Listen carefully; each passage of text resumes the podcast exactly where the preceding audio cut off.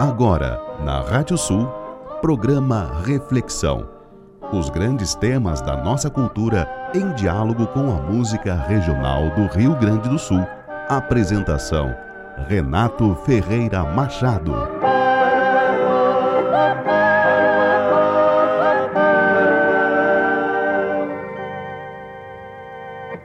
A mulher e o homem sonhavam que Deus os estava sonhando.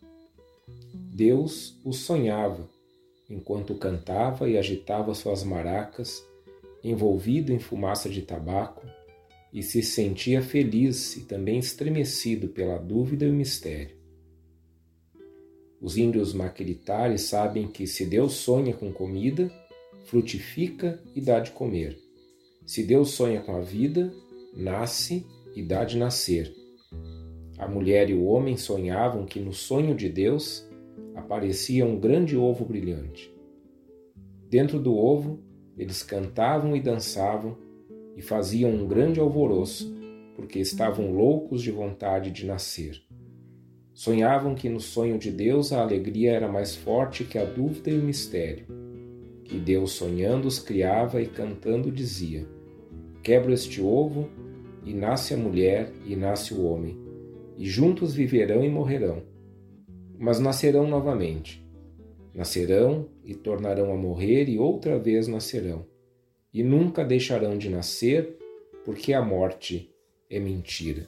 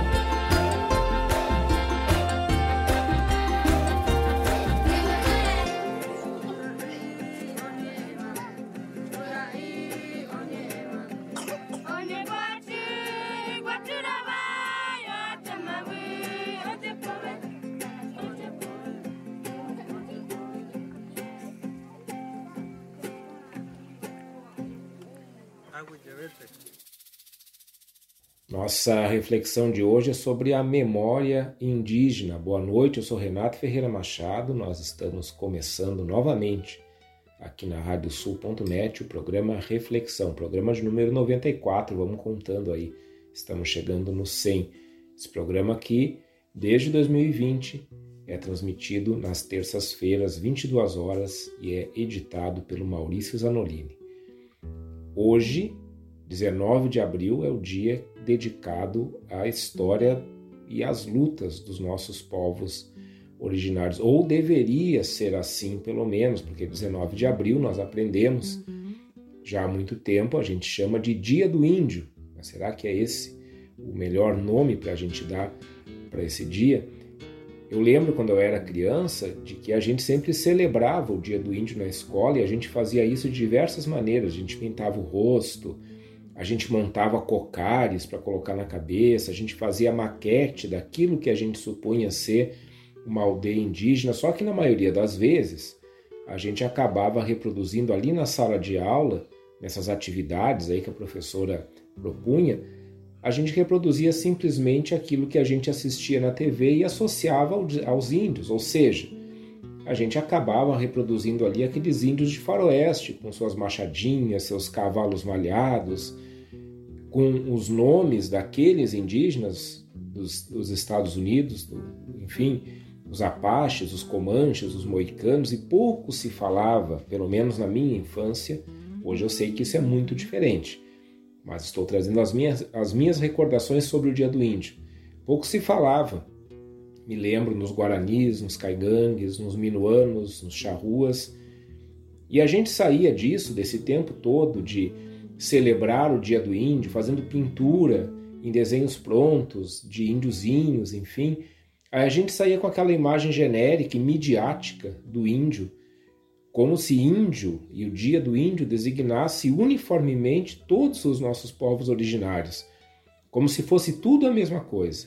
E a gente sabe que não tem nada mais longe da verdade do que isso, do que pensar que com a palavra índio ou com a ideia de um dia do índio, nós estamos abrangendo toda a diversidade dos nossos povos originários. Então, o que que a gente celebra hoje?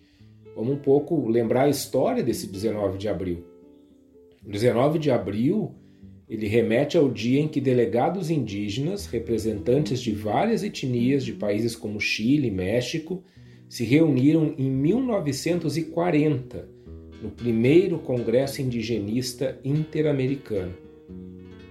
Essa reunião aí que aconteceu em 1940, ela tinha um grande propósito, que era discutir várias pautas a respeito da situação dos povos indígenas após séculos de colonização e da construção dos estados nacionais nas Américas. Repito, estou falando de 1940, então vejam que séculos depois acontece esse primeiro congresso indigenista interamericano. Nesse tempo, no início do século XX, até ali essa década de 40, né, isso que eu vou falar agora continua, mas ali era um momento de grande interesse por essa questão, havia esse crescente interesse pela, pela, pela questão das etnias, porque estava se desenvolvendo com mais, é, vamos dizer assim, mais detalhadamente, mais profundamente, um ramo da ciência chamada da antropologia, melhor falando, chamado etnologia. A etnologia é o ramo da antropologia que se dedica aos estudos das então chamadas culturas primitivas. Hoje a etnologia é muito mais do que isso, mas lá no começo era a compreensão da cultura dos primitivos. Só que quando a gente fala em cultura primitiva, a gente está aqui já supondo que existe uma cultura que não é primitiva, que é a cultura europeia. Então já tem um erro de saída por aí. E isso vem agora nos estudos decoloniais, já veio antes de outros movimentos também dentro da academia. Mas enfim, era um momento ali de grande interesse e aí acontece então esse, esse primeiro congresso. O que, que se queria ali? Era o esforço para compreender o hábito e a importância dos povos indígenas para a história. Isso foi despertando também atenção no âmbito das políticas públicas e foi também fazendo com que essas políticas públicas começassem a trabalhar com a salvaguarda desses hábitos e costumes. Vejam bem o que, eu estou falando aqui, que num primeiro momento, muito impulsionado pelo desenvolvimento da etnologia, se lançou bem esse olhar sobre os povos indígenas, preservação. Então coloca eles lá numa reserva, temos que preservar esses hábitos e costumes porque eles estão na, nas raízes da cultura brasileira. A gente sabe muito bem que não basta isso, depois a gente vai desenvolver essa questão ao longo do programa. O primeiro Congresso Indigenista Interamericano serviu como agenda programática para essas políticas públicas e uma das decisões tomadas foi exatamente a escolha de um dia para que fosse o chamado Dia do Índio. E o dia escolhido foi o dia em que ocorreu o Congresso, ou pelo menos o início do Congresso. Então, a partir do ano seguinte, 1941, muitos países do continente americano passaram a incluir no seu calendário o 19 de abril como dia de homenagem aos povos nativos ou indígenas. E no Brasil, o Dia do Índio foi instituído por um decreto-lei de 1943 por Getúlio Vargas, que exercia ali a presidência da República naquela época ditatorial chamada Estado Novo. Então hoje no Reflexão a gente quer celebrar não o Dia do Índio apenas, não dessa forma genérica como a gente geralmente é, acaba vendo circular em muitos lugares, mas a gente quer celebrar a memória desses nossos povos originários. Memória significa revisitar aqui as referências identitárias desses povos originários, dentro daquilo que for possível no nosso programa, e ao fazer isso, compreender um pouco melhor qual é a visão de mundo que esses povos originários trazem com eles e como é que essa visão de mundo contribui para enriquecer também a nossa visão de mundo? Como é que a gente talvez tem que entrar em crise com essas visões de mundo para a gente começar a fazer uma outra síntese das coisas? E para fazer isso, a gente vai não falar sobre a visão de mundo desses povos, mas nós vamos fazer a experiência de tentar enxergar a realidade pela visão desses povos.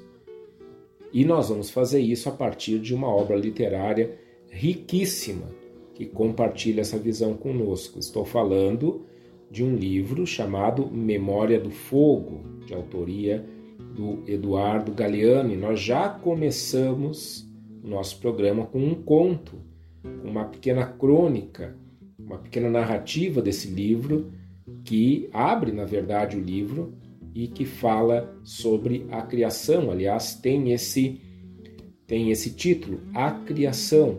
E não é a criação dos indígenas, é a criação de um povo em particular, é a criação de, de uma etnia indígena em particular, mas que nos fala profundamente para a nossa própria identidade. E nesse tempo de Páscoa, que se iniciou no domingo, é muito importante nós ouvirmos nessa narrativa dos povos originários que a morte é mentira. Olha só como essas coisas acabam casando. E nós escutamos na sequência o Tonolec, aquele duo aquela dupla argentina, aquele casal argentino que coloca ali música folclórica com trip hop e eles cantaram Oreru, que é esse canto ancestral guarani que nos fala do caminho e da caminhada para terras sem males.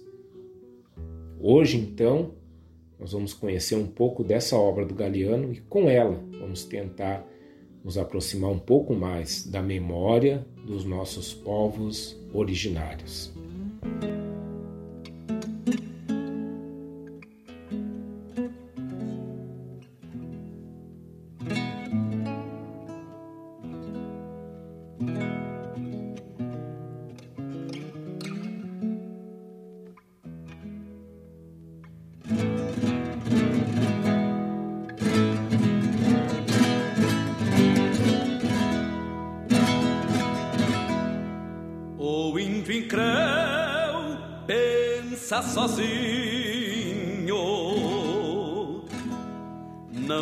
Caminho da terra ao céu. Não há caminho da terra ao céu. O índio incréu pensa sozinho.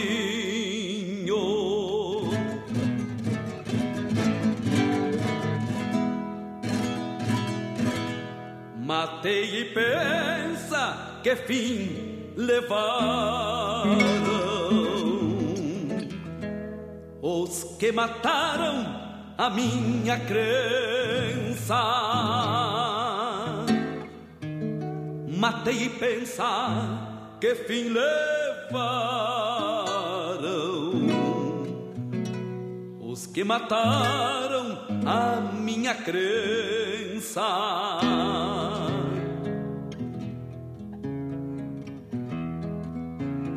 Tinha o pajé que tinha um Deus,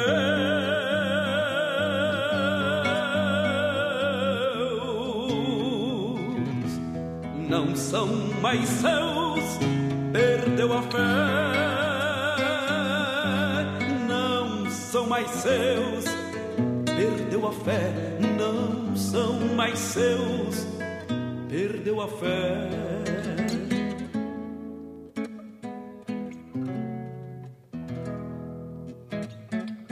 Ficaram ruínas, última herança, e na lembrança, cruz e batidas.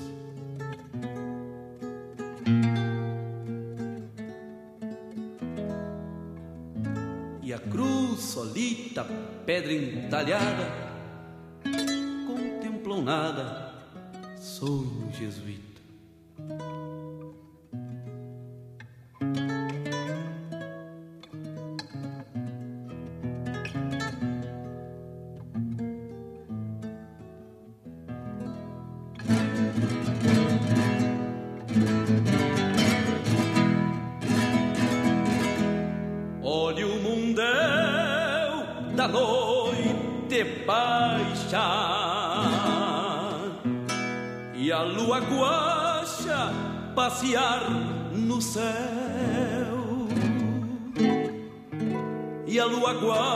Guacha passear no céu. Olha o mundão da noite baixa.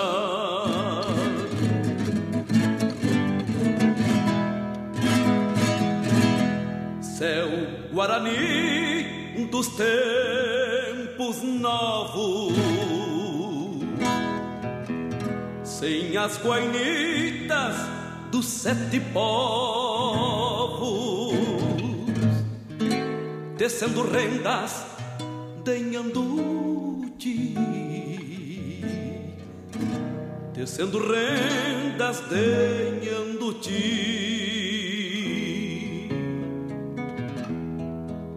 Ficaram ruínas última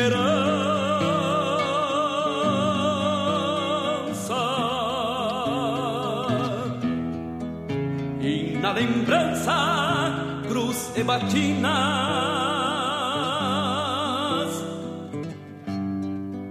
E na lembrança, cruz e batinas. E na lembrança, cruz e batinas. E na lembrança.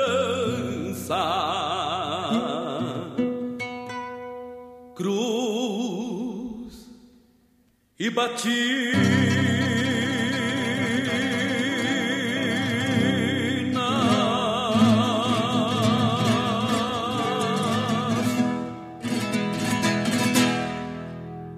Essa é Deserdado, do Jaime Caetano Brown, com Luiz Marenco, nosso querido amigo, nosso ouvinte assíduo, nessa interpretação bárbara que Marenco faz dessa poesia do Jaime, falando a partir da visão de alguém desses povos originários.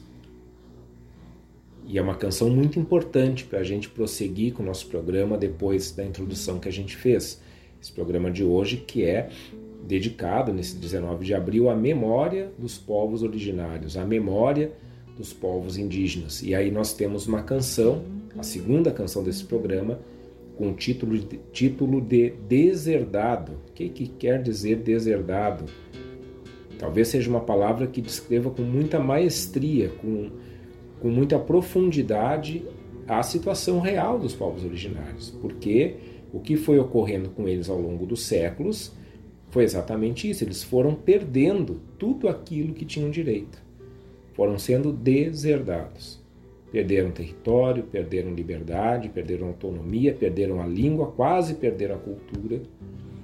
E tudo isso a gente sabe por efeito de uma coisa maléfica que aconteceu ao longo de séculos nesse planeta chamada colonização. Colonização. A colonização faz isso em qualquer lugar do mundo. Ela tira a herança, tira a memória de quem estava já naquele lugar antes dos colonizadores chegarem e coloca outra coisa estranha no lugar. É assim que a colonização age.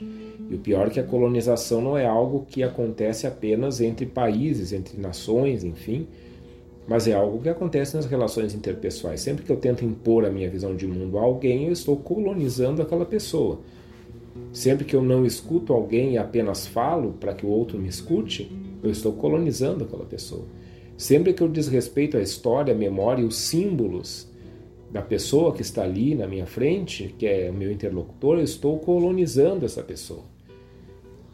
E nós aprendemos a colonizar por causa de uma cultura de colonização da qual nós somos filhos e filhas. É, é óbvio que houve resistências, inclusive da parte de pessoas que vinham com os colonizadores. Mas o resultado está aí. Deserdados. Deserdados. Esses povos todos foram deserdados. Eles tinham direito a tudo que foi perdido. E, por isso, qual é o melhor remédio para o colonialismo? É a gente voltar na cultura originária e colocar essa cultura originária em pé de igualdade com a cultura do colonizador. E a partir daí discutir em igualdade de dignidade. Então nós não estamos desfazendo da cultura europeia que veio para cá, mas nós estamos dizendo que a cultura dos povos originários é tão importante quanto, tão complexa quanto. Por isso a, importância das narrativas desses povos originários, porque é nas narrativas também que esses povos originários mantêm a sua voz. E foi isso que o Eduardo Galeano fez nesse livro que hoje vai servir para nós como guia, como roteiro, chamado Memória do Fogo. Deixa eu ler para vocês o que está na capa desse livro. Ele diz o seguinte: um inventário apaixonante da saga latino-americana. Então, tratar dos povos originários é tratar de todos nós no continente americano, principalmente na América Latina. Daí, então, aqui na, na orelha do livro, que é onde o livro é bem apresentado de forma sintética, a gente lê o seguinte: a trilogia que compõe Memória do Fogo é um trabalho único na literatura latino-americana. Trata-se de um formidável painel poético, histórico, épico, fantástico, no qual Eduardo Galeano conta histórias da história da América Latina, da época pré-colombiana, ou seja, antes da chegada dos europeus ao continente, até nossos dias. Sobre Memória do Fogo, Galeano se propõe a narrar, aí abre aspas, é o Galeano falando, narrar a história da América e, sobretudo, a história da América Latina em um vasto mosaico que chegará até nossos dias. Não se trata de uma antologia, e sim de uma criação literária que se apoia em bases documentadas, mas se move com inteira liberdade. O autor ignora o gênero ao qual pertence essa obra, narrativa, ensaio, poesia, épica, crônica, depoimento. Galeano vai dizer talvez pertença a todos e a nenhum. Escrevendo com maestria, o autor de As Veias da América, As Veias Abertas da América Latina, talvez a grande obra de Galeano, também autor do livro dos Abraços, Os Filhos dos Dias, entre muitos outros, criou um apaixonante inventário da saga latino-americana. Personagens, mitos, lendas, batalhas, vencedores e vencidos desfilam diante dos leitores em flechas carregados de vida, lirismo e emoção. E aí nós temos, na verdade, esse livro, Memória do Fogo, ele compila três livros do Galeano que montam esse grande mosaico. O primeiro livro se chama Os Nascimentos, que vai falar da América pré-colombiana e o período entre os últimos anos do século XV até 1700. Depois, o segundo livro se chama As Caras e as Máscaras, que vai pegar a nossa história do século XVIII e XIX. E o último se chama O Século do Vento, que pega o século XX. Eu tenho aqui a edição da LPN, editora porto-alegrense, com tradução do Eric Nepomuceno, que foi lançada em 2013. Portanto, na verdade, Memória do Fogo compila essas três obras de Galeano, contando essa nossa história em comum a partir da visão principalmente dos povos originários do continente americano. E quem é Galeano, só para a gente lembrar aqui, Eduardo Hugues Galeano nasceu em Montevidéu em 3 de setembro de 1940 e morreu em Montevidéu em 13 de abril de 2015. Então, um pouco tempo atrás, nós tivemos aí essa data do falecimento do Eduardo Galeano. Foi um jornalista e escritor uruguaio, autor de mais de 40 livros que já foram traduzidos em diversos idiomas.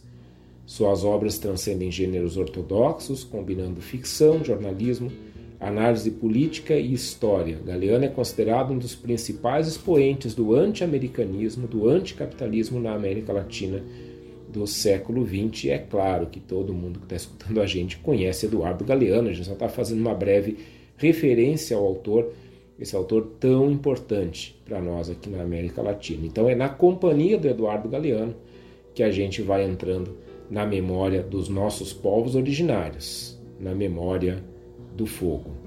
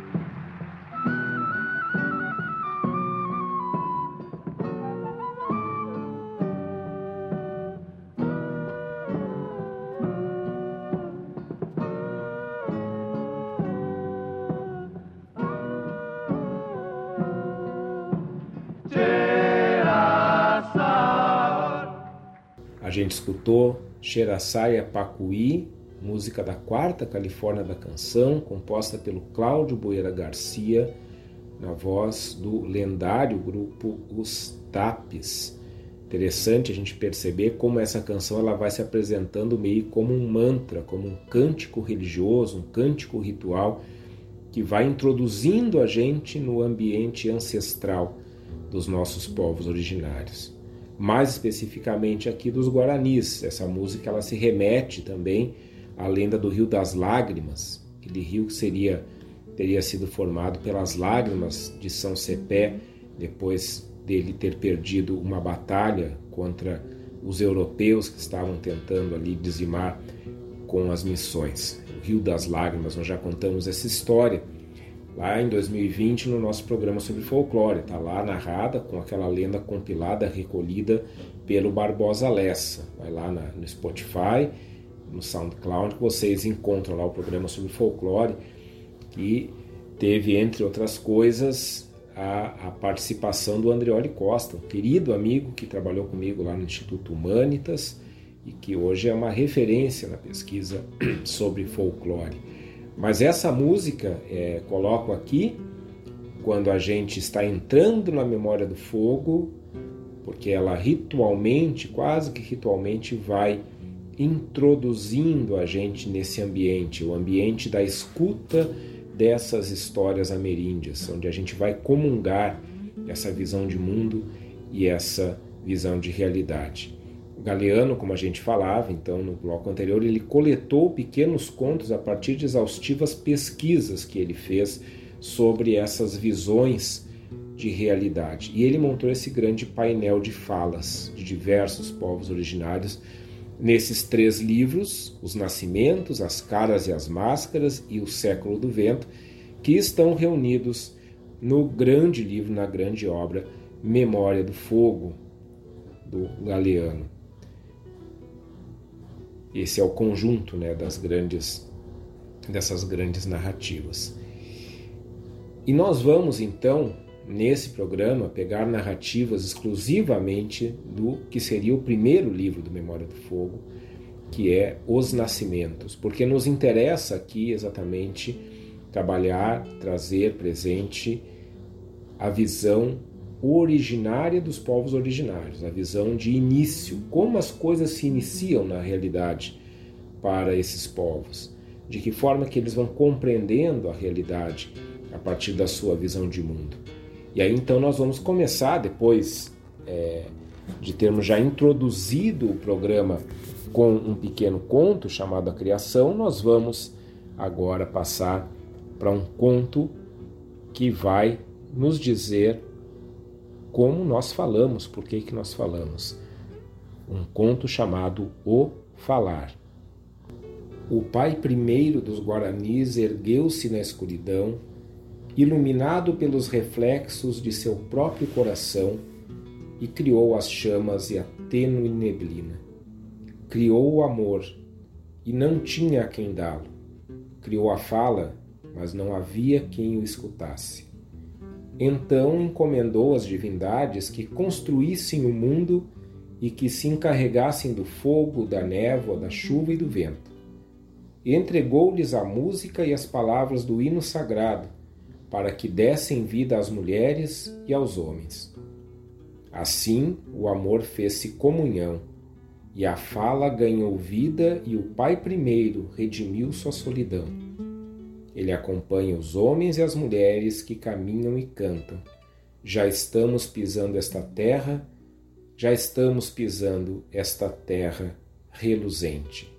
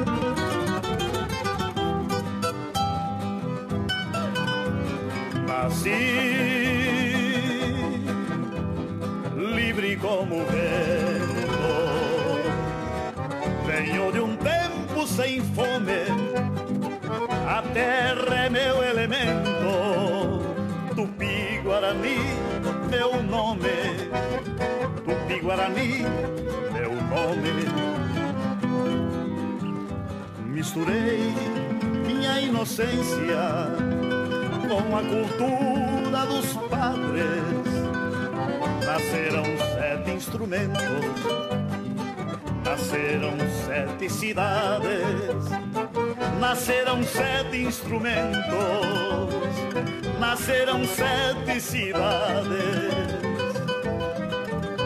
Cavalguei, criei o gado, fui à escola e aprendi. Minha mão moeu o trigo, o meu pão eu dividi. Fui oleiro, fui padeiro, fui pintor e escultor, fui músico, fui poeta, fui ferreiro e carneador.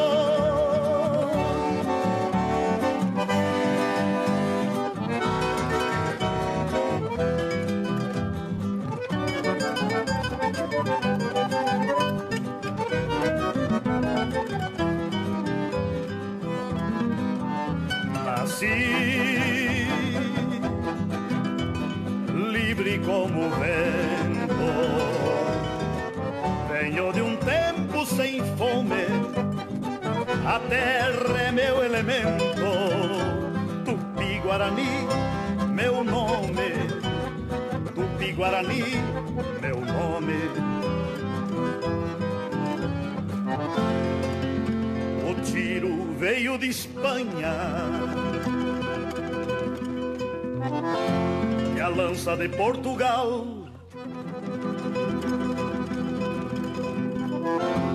O tiro veio de Espanha e a lança de Portugal. Lutei,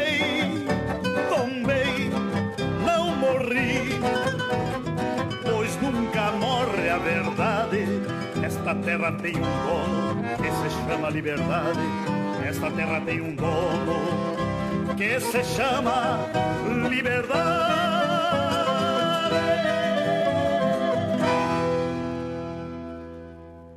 Senair Maicá com Terra Vermelha, composição dele, do Neuci Padilha. A gente escutou essa música reverberando esse conto do falar, este conto da fala, a fala que está aí para ser comunhão e para quebrar a solidão, esse conto do Memória do Fogo que nós escutamos no bloco anterior. É o que nós estamos fazendo hoje, nesse dia do indígena, desse dia da memória dos nossos povos originários.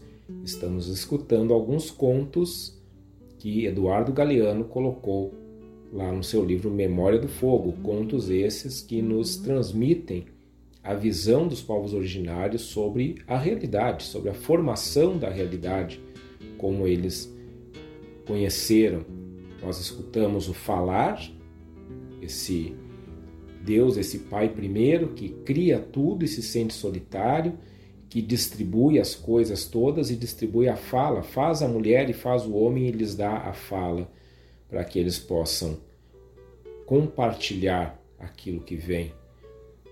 E este falar, este falar dado por este Pai primeiro, por séculos foi sendo silenciado, até que esses nossos povos originários quase perdessem a voz. Por isso que Terra Vermelha, essa canção aí do, do Senair Maicai do Neuci Padilha, ela nos dá uma boa pista de como essa voz, essa fala, continuou reverberando até os tempos atuais como resistência ao desaparecimento.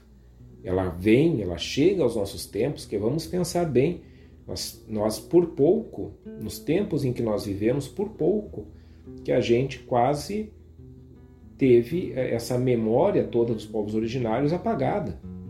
Porque foram séculos e séculos de apagamento deles mesmo, de silenciamento dessas falas. E como é que essas falas chegam até nossos tempos atuais? Chegam pela integração, a integração desses povos originários na nossa sociedade. Isso pode parecer contraditório Mas a integração indígena é um dos direitos mais renegados e hoje mais importantes que esses povos precisam alcançar. Porque é muito fácil para a nossa sociedade pensar o indígena numa reserva, por exemplo, como se ele fosse uma peça de museu, como se fosse um, um, animal de zoológico, né, que a gente admira, acha bonito, que a gente venera, mas que a gente não escuta, que a gente não convive. Colocar o indígena numa reserva simplesmente, e aqui não estou discutindo a importância das reservas, elas são importantes, são direito desses povos. E são reservas, portanto, não aquelas terras não servem, não podem servir para outra coisa, a não ser a moradia, a terra né, de pertença desses povos originários. Porém, não basta a reserva. Reserva não pode tornar uma segregação. Os nossos povos originários têm direito de estar conosco em sociedade. Direito. Direito de estarem integrados conosco, hoje, atuando nesse momento em nossa sociedade, sem perderem a sua cultura original. Porque a fala indígena, a voz indígena é essencial para a nossa história. E mais, ela é atual. A fala indígena não é uma fala de séculos atrás que ficou séculos atrás, ela é atual. Ela tem contribuições para dar hoje. Contribuições essas que são impossíveis para a nossa sociedade industrial que se formou a partir dessa cultura de colonização essas falas, essas falas espalhadas nessa terra vermelha, vermelha também, com o sangue desses povos originários. E aí nós prosseguimos, prosseguimos com a nossa memória dos povos originários, com mais um conto aqui do Memórias do Fogo, Memória do Fogo, não é Memórias, Memória do Fogo. Nós ouvimos sobre a fala e agora nós vamos escutar um conto que o Galeano colocou aqui chamado a música. Enquanto o espírito Bopé, Joku, assoviava uma melodia, o milho se erguia da terra, imparável, luminoso, e oferecia espigas gigantes inchadas de grãos. Uma mulher as estava colhendo de um jeito ruim. Ao arrancar brutalmente uma espiga, machucou-a. A espiga se vingou machucando sua mão. A mulher insultou Bopé Joku e maldisse o seu assovio. Quando Bopé Joku fechou seus lábios, o milho murchou e secou. Nunca mais se escutaram os alegres assovios que faziam brotar os milharais e lhes davam vigor e beleza.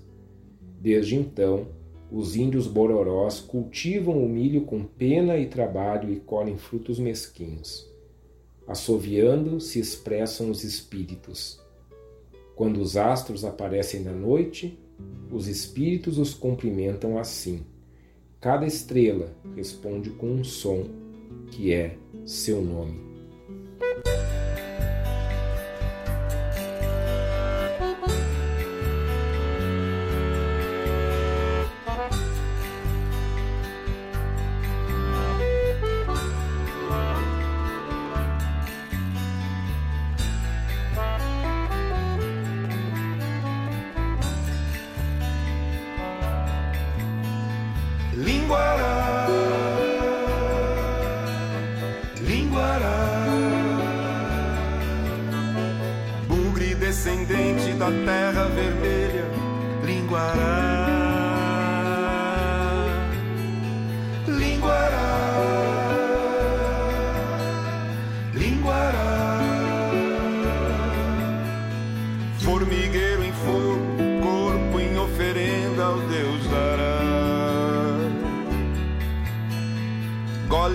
Cachaça, gaita sobre o ombro, o bugre se molava.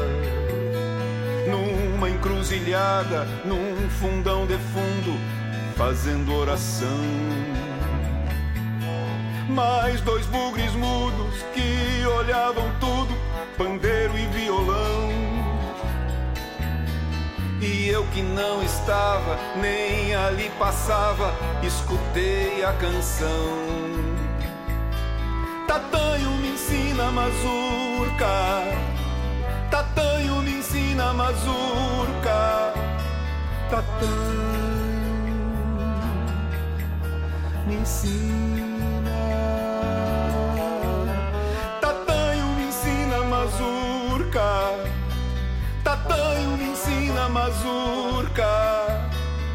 Tatanho,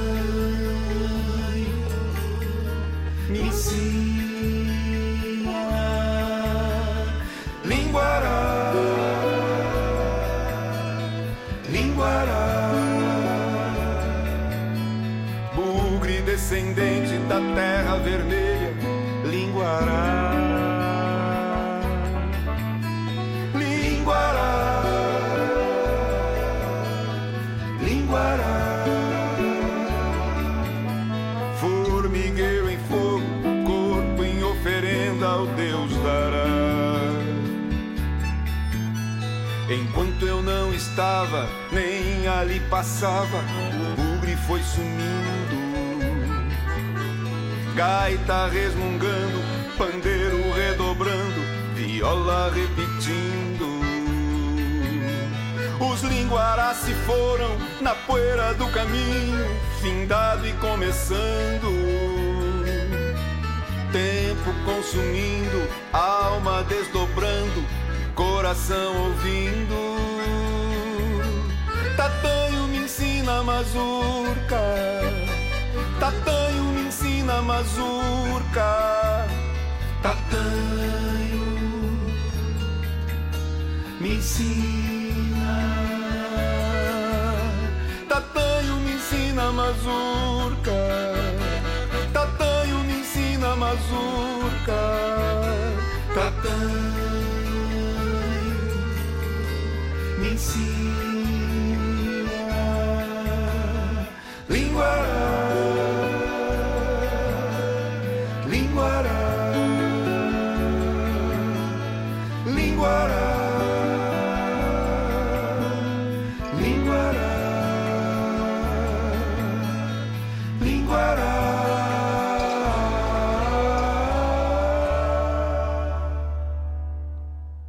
Essa música se chama Linguarás, composição e interpretação do Vinícius Brum, no álbum Assim na Terra Canções. Esse álbum, já falei muito sobre ele aqui no Reflexão.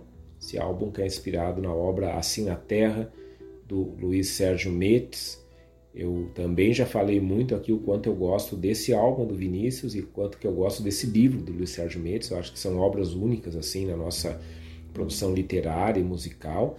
E só lembrando, né, o, o, o Jacaré, Luiz Sérgio Metes e o Vinícius Brum, eles compunham com outros grandes cantores, músicos, compositores, um grupo totalmente fora da casinha que nós tivemos aqui atuando na nossa música por muito tempo, chamado Tambo do Bando. Conheçam Tambo do Bando, porque quem não conhece o Tambo do Bando perdeu metade do trem dessa história aí da, da nossa música nativista, da nossa produção musical aí do, dos anos 70, 80, mais dos anos 80 o Tambo do Bando, né, foram é, trabalharam ali até os anos parte dos anos 90 também e depois os seus membros seguiram suas carreiras, né? O Sérgio Metes infelizmente faleceu lá em 96, deixou essa grande obra, grande obra assim na Terra. Tem que ler, tem que ler e o Assim na Terra leva ao Assim na Terra Canções ao contrário. Né? Quem escuta o Assim na Terra Canções vai querer ler o livro também. E aí tem o quadro completo. E aí nessa música chamada Linguarás, a gente tem esses bugres. Assim o assim canta o Vinícius Brum, e assim a gente encontra também lá no livro do, do Jacaré, esses bugres, herdeiros dessa terra vermelha, como é que eles são descritos? Gaita sobre o ombro, violão e pandeiro, e daí eles estão lá querendo aprender a mazurca. O que é a mazurca? É uma dança tradicional da Polônia. Por quê? Por que, que eles querem aprender a mazurca? Por que, que esses bugres querem aprender, aprender a mazurca? Porque é música. E na música, muitos dos nossos povos originários lançaram suas vozes, suas danças para além do tempo. E a música para os nossos povos originários, ela não fica apenas naquilo que é original lá da sua cultura originária. Os nossos povos originários, eles colocaram em diálogo as suas produções artísticas, culturais, musicais com aquilo que eles tomaram contato dos colonizadores. E aqui, nesse sentido, a gente não pode deixar de lembrar o belíssimo trabalho de pesquisa que foi realizado pelo Alejandro Brites e pela Magali de Rossi no passado, que deu num livro fantástico chamado A Origem do Chamamé. Tive a honra de escrever a orelha do livro, a convite deles, e depois participei também de uma live. E nesse livro, entre outras coisas, é, um, é, um, é uma leitura, é outra leitura que tem que ler, tem que ler A Origem do Chamamé. Entre outras coisas, o Brites e a Magali nos contam do encontro entre a música barroca, trazida pelos jesuítas para as missões, e a música guarani. E no encontro dessas músicas vai se observar uma série de tons, de andamentos, enfim, eu não sou músico, não entendo muito da parte técnica, vamos dizer, eh, mas vai se observar semelhanças entre essas músicas nesses quesitos de melodia, das notas, enfim, e essas semelhanças vão revelar que em ambas as músicas a gente vai encontrar referências à comunicação entre céu e terra, entre imanente e transcendente, notas altas, notas baixas. Isso está lá, está lá no, no, livro do, do Alejandro da Magali. Ou seja, esse encontro, nessa essa música onde os guaranis vão descobrindo na música que os jesuítas estão ensinando para eles, uma comunicação parecida com aquilo que eles fazem na própria música. E assim é a música no ambiente ameríndio. Triste ou alegre, rápida ou lenta, sempre é oração, sempre é oração. Ah, mas eles não fazem música para fazer festa. A festa é a celebração religiosa. Tudo é oração, tudo está nessa mística. Então, aprender a mazurca para esses bugres da, da música do Vinícius Brum é aprender mais uma forma de se comunicar com aquilo que é eterno, com esse sagrado que está ali em tudo, em cada partezinha da vida. E assim a gente passou pela criação, pela fala, pela música, aqui nesses, nessas narrativas reunidas pelo, pelo, pelo Galeano no Memória do Fogo, e a gente vai seguir agora com mais uma narrativa de algo muito conhecido, que já teve um programa inteiro, reflexão, dedicado a, a essa questão, e a gente vai conhecer agora mais uma narrativa sobre isso, que é a narrativa que o Galeano nos traz no Memória do Fogo sobre a erva mate. A lua morria de vontade de pisar na terra, queria provar as frutas e banhar-se em algum rio. Graças às nuvens pôde descer do pôr do sol ao amanhecer, as nuvens cobriram o céu para que ninguém percebesse que faltava a lua. Foi uma maravilha a noite na terra. A lua passeou pela selva do Alto Paraná, conheceu misterioso, misteriosos aromas e sabores e nadou longamente no rio. Um velho lavrador salvou-a duas vezes. Quando o jaguar ia cravar seus dentes no pescoço da lua, o velho degolou a fera com seu facão, e quando a lua teve fome, levou-a para sua casa. Te oferecemos nossa pobreza, disse a mulher do lavrador, e deu-lhe algumas broas de milho. Na noite seguinte, lá no céu, a lua apareceu na casa dos seus amigos. O velho lavrador tinha construído sua choça em uma clareira na selva, muito longe das aldeias. Ali vivia, como em exílio, com sua mulher e sua filha. A lua descobriu que naquela casa não havia nada para comer. Para ela tinham sido as últimas broas de milho. Então iluminou o lugar com a melhor das suas luzes e pediu às nuvens que deixassem cair ao redor da choça uma garoa muito especial. Ao amanhecer, nesta terra tinham brotado umas árvores desconhecidas. Entre o verde escuro das folhas apareciam flores brancas. Jamais morreu a filha do velho lavrador. Ela é dona da erva mate e anda pelo mundo oferecendo-a aos demais. A erva mate desperta os adormecidos, corrige os preguiçosos e faz irmãs as gentes que não se conhecem.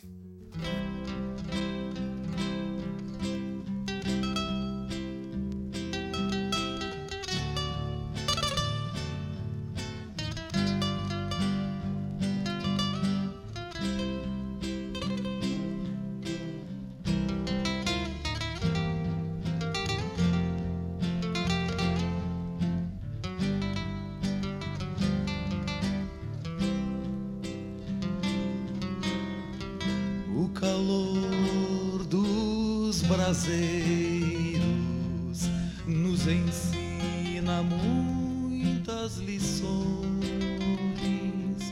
Apartadas as almas, qual brasas se apagam, viram cinzas nossas ilusões. Porém, quando juntas avivam e aquecem os braseiros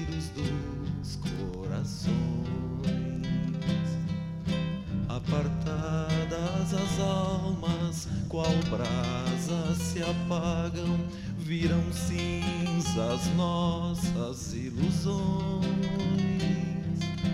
Porém, quando juntas avivam e aquecem os braseiros dos corações, almas e brasas, assim é a vida, lado a lado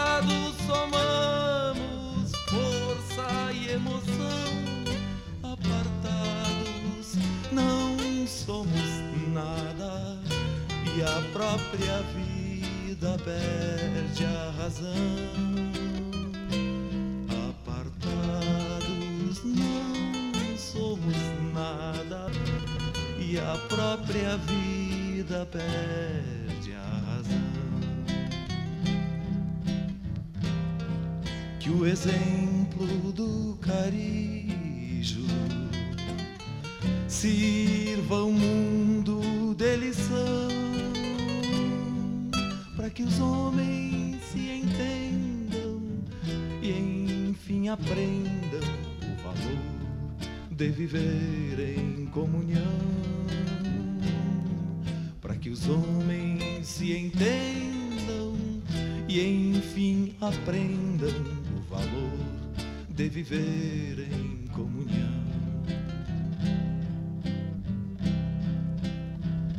Que o exemplo do carijo sirva aos homens de lição,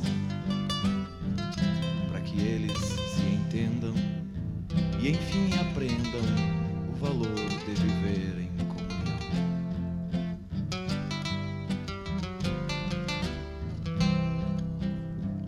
Almas e brasas, assim é a vida, lado a lado emoção, apartados não somos nada e a própria vida perde a razão. Almas e brasas, assim é a vida, lado a lado somamos força e emoção, apartados não somos nada e a própria vida perde a razão. Apartados não somos nada e a própria vida perde a razão.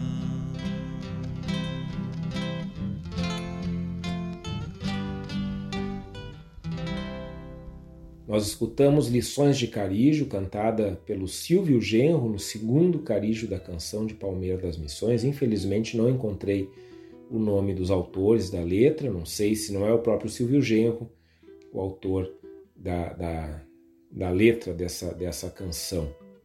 E a gente escutou essa música, Lições de Carijo, depois de ter escutado o conto sobre a erva mate, que está lá no Memória do Fogo do Eduardo Galeano. Uma versão um pouco diferente daquela que circula mais comumente entre nós. A gente conhece bem aquele, aquela versão da, da lenda da erva mate sobre a filha que cuida do pai idoso e daí localiza isso entre os guaranis. Daí eles recebem a, a visita desse emissário de Tupã, é, que fica com eles por uma noite e depois, agradecido, ele ele concede desejos, né, que, que são expressos pelo pai, pela filha, né? e a filha, o pai diz que quer a sua juventude de volta e a filha diz que quer permanecer com o pai, cuidando sempre dele, e com isso ela é transformada, vamos dizer assim, na Kayari, que é a deusa guardiã dos ervais. Isso é importante porque isso vai nos mostrando que existem diferentes versões entre as narrativas dos povos originários para descrever a mesma coisa. A erva mate, ela ela está presente aqui em vários outros lugares aqui dessa nossa região, é, inclusive pelo que me consta, é a primeira descoberta que se faz da erva mate é no Paraguai, então a gente já tem outras outras culturas ali circulando que não apenas essa que estava é, que estava sendo lembrada sempre nessa lenda mais usual. Aqui, nessa que nós escutamos, que o Galeano colocou no Memória do Fogo, é a lua que desce, que vem se banhar e que vai na casa, novamente, né? ela vai na casa, passa a noite, então tem esse, esse ente é, divino, sagrado, né? lembrando que a lua ela é uma figura sagrada para muitos dos nossos povos ameríndios, ela vai passar a noite com a família né, desse lavrador que salva a vida da lua duas vezes e depois ela concede para eles essa eh, uma chuva que faz brotar essa árvore que ninguém conhecia que é a erva mate. É, porque o que é, o que essa família tinha de comida eles deram para a lua na outra noite eles ficaram sem nada sem nada para comer. Então Claro, de novo, aqui tem uma semelhança muito grande, né? mas não é a mesma história. Inclusive, aquela história né, mais clássica da erva mate, ela tem inclusive uma versão cristã, que seria, teria sido Jesus visitando aquela família e fazendo com que a, a filha do, do, daquele velho guerreiro guarani se tornasse essa uma espécie de santa guardiã dos ervais. Né? Então aí as coisas vão variando de acordo com os encontros culturais, mas existem muitas, muitas versões. E aí a gente escutou o carijo, né? Porque o carijo é exatamente esse esse ritual de secagem e preparação das folhas da erva mate para se tornarem a erva mate mesmo.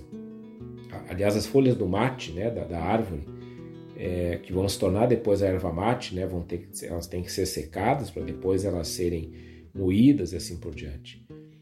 E muitas vezes a gente já falou aqui o quanto que esse, esse ofício, né, esse, essa necessidade é, produtiva, que é a secagem das folhas, ela vai tomando os ares de um ritual sagrado. Porque se fica vigiando esse, esse fogo que não pode apagar, e, e com isso vai se contribuindo para o nascimento dessa bebida, desse chá, que existe para quê? E assim o Galeano é, conclui essa narrativa dele, existe para despertar os adormecidos, corrigir os preguiçosos e fazer irmãs as gentes que não se conhecem. Então vejam o quanto que aqui nesse conto a erva mate ela toma os ares de comunhão, fazer irmãs as gentes que não se conhecem. E nós temos esse hábito muito cultivado entre nós. A quem chega oferecemos um mate e a partir dali nos tornamos irmãos e irmãs. É, é disso que essa lenda recolhida pelo, pelo Galeano nos fala: fazer irmãs as gentes que não se conhecem. E ainda nos nascimentos, nós estamos pegando exclusivamente dessa parte aqui do Memória do Fogo, o Galeano vai apresentar para a gente, além desses contos de origem, digamos assim, das coisas mais naturais, né, como a própria criação, a fala, a música, aqui é erva mate, e aí ele tem outros tantos dedicados a animais, a outras plantas, alimentos, enfim. Além disso, aqui, aqui nessa, nessa primeira parte, na, nos nascimentos, o Galeano também vai apresentar alguns contos que tentam explicar alguns males que se abatem sobre nós. E assim é com esse conto que nós vamos escutar agora, chamado A Guerra. Ao amanhecer, o chamado de uma corneta anunciou na montanha que era a hora de arcos e zarabatanas. Ao cair da noite, da aldeia não sobrava nada além de fumaça. Um homem pôde deitar-se imóvel entre os mortos. Untou seu corpo com sangue e esperou. Foi o único sobrevivente da aldeia Palayong. Quando os inimigos se retiraram, esse homem se levantou contemplou seu mundo arrasado, caminhou entre a gente que tinha partilhado com ele a fome e a comida. Buscou em vão alguma pessoa ou coisa que não tivesse sido aniquilada. Esse espantoso silêncio o aturdia. O cheiro de incêndio e sangue o enjoavam. Sentiu asco por estar vivo e tornou a deitar-se entre os seus. Com as primeiras luzes chegaram os abutres. Nesse homem havia apenas névoa e vontade de dormir e deixar-se devorar. Mas a filha do condor abriu passo entre os abutres que voavam em círculos. Bateu decidida as asas e lançou-se em picada. Ele agarrou-se em suas patas e a filha do condor levou-o longe.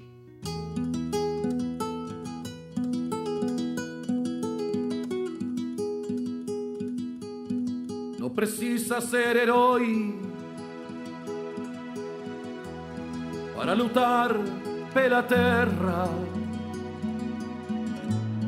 Porque quando a fome dói, qualquer homem entra em guerra. É preciso ter cuidado para evitar essa luta, pois cada pai é um soldado quando é o pão que se disputa.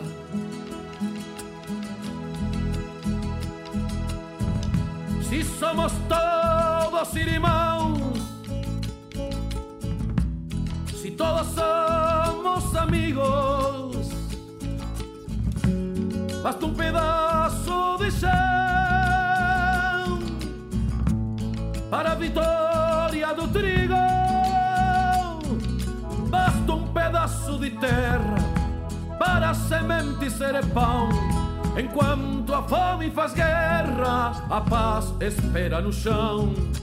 Basta um pedaço de terra para a semente ser pão. Enquanto a fome faz guerra, a paz espera no chão.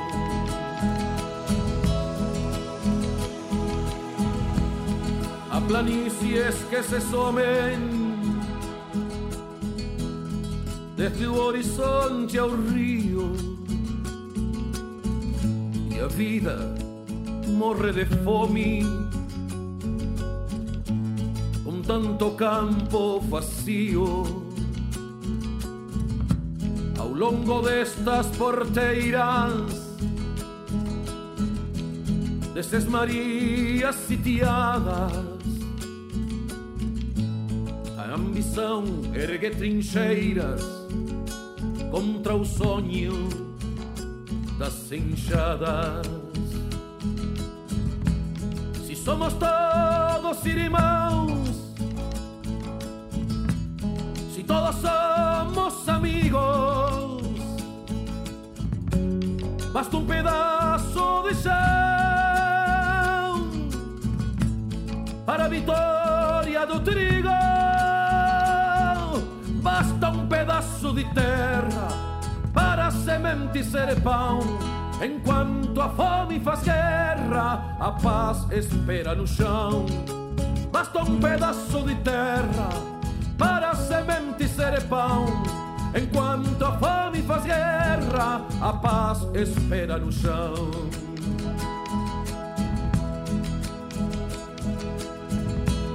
Se somos todos irmãos, todos somos amigos.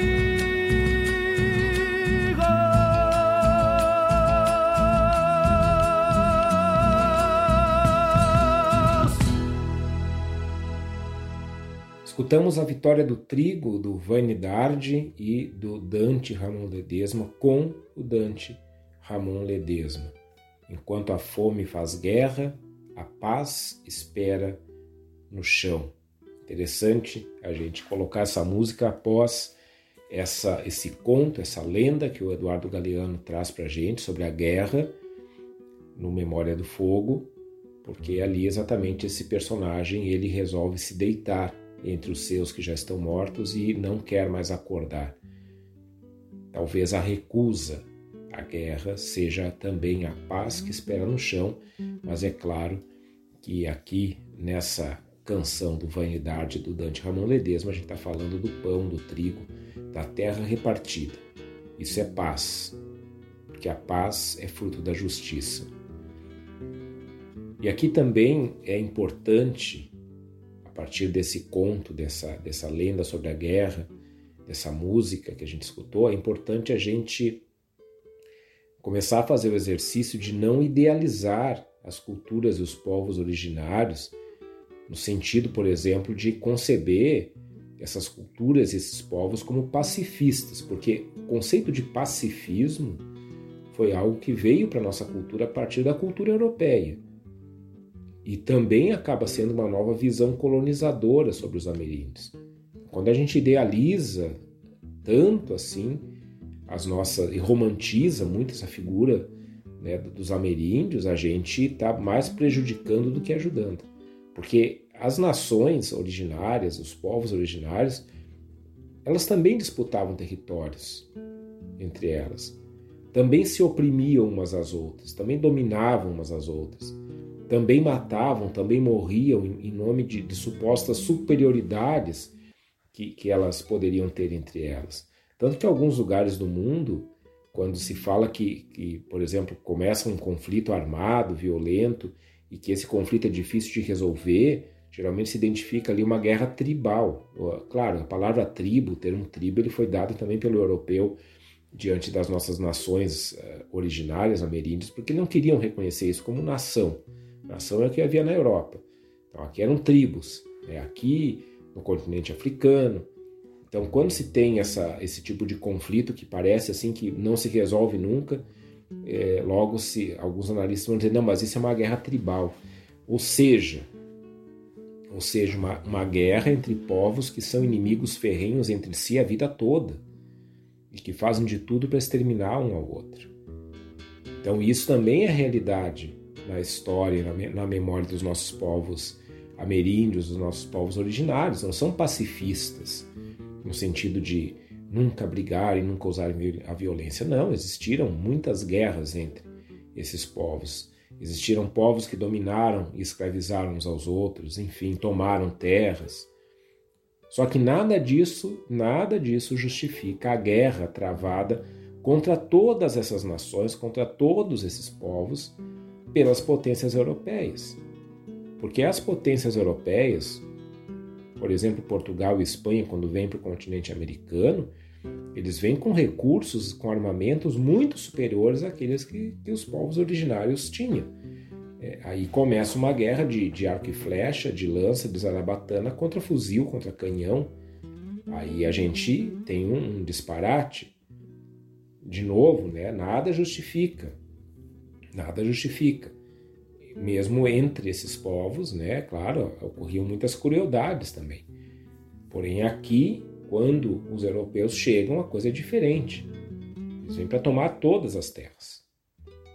E, aliás, foi na busca por sobrevivência de, diante desse grande inimigo comum que também os povos ameríndios foram se adaptando e aprendendo a lutar de igual para igual. Então, por exemplo, aqui na nossa região, Alguns aprenderam a montar a cavalo e a guerrear a cavalo. Então, os lendários charruas, minuanos, são povos que aprenderam a, a, a ir para a guerra a cavalo.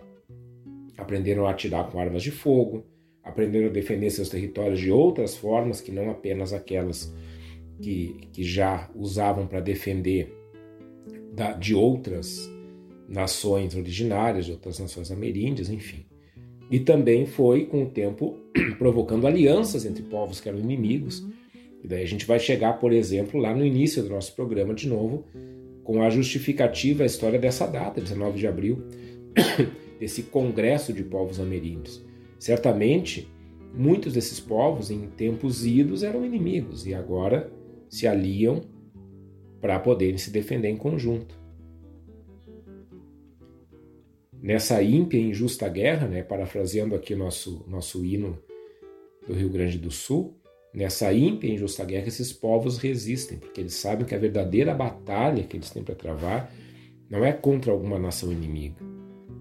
Isso, isso foi apenas um, um meio. A grande batalha que eles têm para travar é contra uma coisa que o Galeano vai nos apresentar nesse próximo e último conto desse programa, onde nós estamos vendo, escutando contos do Memória do Fogo, o conto sobre a morte. O primeiro dos índios Modoc, Kumokuns, construiu uma aldeia na beira do rio. Embora os ursos tivessem bom lugar para enrolar-se e dormir, os veados se queixavam de que fazia muito frio e não havia erva abundante. Kumokuns ergueu outra aldeia longe dali e decidiu passar a metade do ano em cada uma. Por isso, partiu o ano em dois, seis luas de verão e seis luas de inverno, e a lua que sobrava ficou destinada às mudanças. A vida acabou sendo uma coisa feliz alternada entre as duas aldeias, e se multiplicaram assombrosamente os nascimentos, mas os que morriam se negavam a ir embora. E tão numerosa se fez a população que já não havia maneira de alimentá-la. Comocuns decidiu então expulsar os mortos. Ele sabia que o chefe do país dos mortos era um grande homem e que não maltratava ninguém. Pouco depois morreu a filhinha de Comocuns. Morreu e foi embora do país dos Modoc, tal como seu pai havia ordenado. Desesperado, Kumokuns consultou o porco-espinho.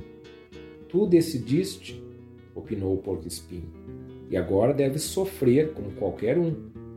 Mas Kumokuns viajou até o distante país dos mortos e reclamou sua filha. Agora tua filha é minha, disse o grande esqueleto que mandava ali. Ela não tem carne nem sangue, o que pode ela fazer no teu país? Eu a quero do jeito que for, disse Kumokuns. Um longo tempo meditou o chefe do país dos mortos. Leve-a, admitiu, e advertiu. Ela caminhará atrás de ti. Ao aproximar-se do país dos vivos, a carne tornará a cobrir seus ossos. Mas tu não poderás virar para trás até que tenhas chegado, me entendeste? Te dou essa oportunidade. O Mocuns começou a caminhada e a filha ia atrás. Quatro vezes tocou-lhe a mão, cada vez mais carnosa e morna, e não olhou para trás. Mas quando já apareciam no horizonte os bosques verdes, não aguentou a vontade e virou a cabeça. Um punhado de ossos desmoronou ante seus olhos.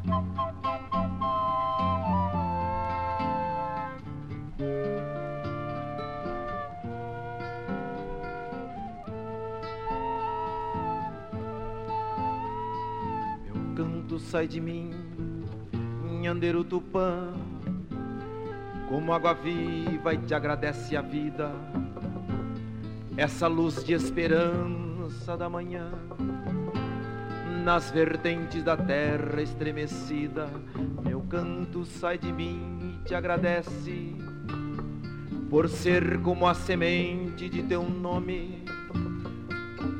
Some na terra, morre e aparece flor para os olhos, fruto para a fome.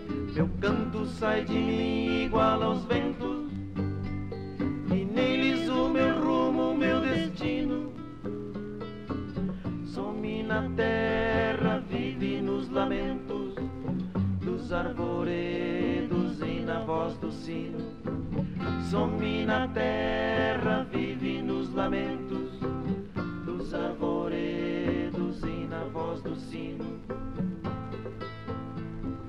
Nhandeiro Tupã, planta meu corpo no chão e deixa meu canto livre cantar por mim na amplidão. Nhandeiro Tupã, planta meu corpo no chão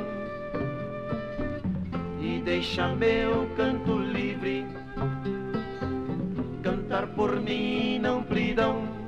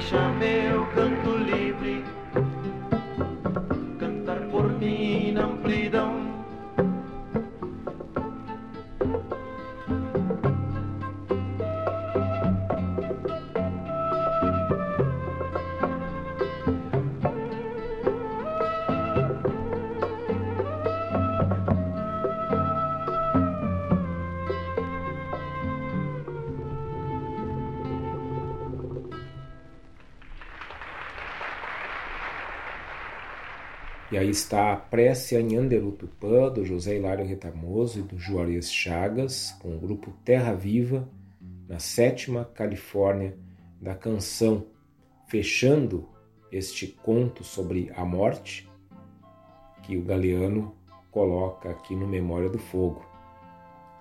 Um conto que, de certa forma, ele está ali como expressão da constatação desses povos originários de que a morte é irreversível, de que na morte não há volta. E a maneira de mostrar isso foi com essa narrativa do pai que busca a filha no mundo dos mortos e quase chega com ela de volta na sua aldeia, mas não aguenta não olhar para a filha e ao olhar ela acaba voltando à morte, ou seja, ao encarar a realidade, ele se dá conta de que ela realmente está morta. Talvez aqui seja uma grande metáfora sobre a tentativa que os nossos povos originários fazem em não morrer. Olhar para frente, nós temos que ajudar nisso, sem perder de mão aquilo que trazemos como história e como memória, mas sem ficar olhando apenas para trás, porque ao olhar para trás tudo vai virar apenas ossos, tudo vai ser morte, porque se esses povos originários ficarem parados no passado, e não é vontade deles ficarem parados no passado, realmente a cultura, a memória deles caminha para a morte. E aí na prece em Anderu Tupã a gente tem uma contraposição a isso, dessa morte que é um plantar-se no chão. Todos aqueles que já se foram desses povos originários todos aqueles que hoje sofrem violência, e a gente tem escutado isso, infelizmente, novamente, em nossos noticiários, são plantados no chão. E como sementes de um tempo novo, vão fazendo florescer a cultura, a vida e a memória nesses povos originários. Esse foi nosso programa Reflexão do 19 de abril de 2022, então onde a gente tentou fazer essa pequena memória dos nossos povos originários com o auxílio preciosíssimo do texto de Eduardo Galeano na sua obra Memória do Fogo. Aliás, aconselho muito, é um tijolão esse livro. Aconselho muito a leitura, porque nós temos ali muita riqueza, muitas coisas que por vezes nos passam desapercebidas e que são tesouro da memória desses povos originários. Amanhã nós temos reprise às 13 horas, quinta-feira às 23h30 e depois nosso programa já está lá no Spotify e no SoundCloud. Semana que vem a gente volta com mais reflexão.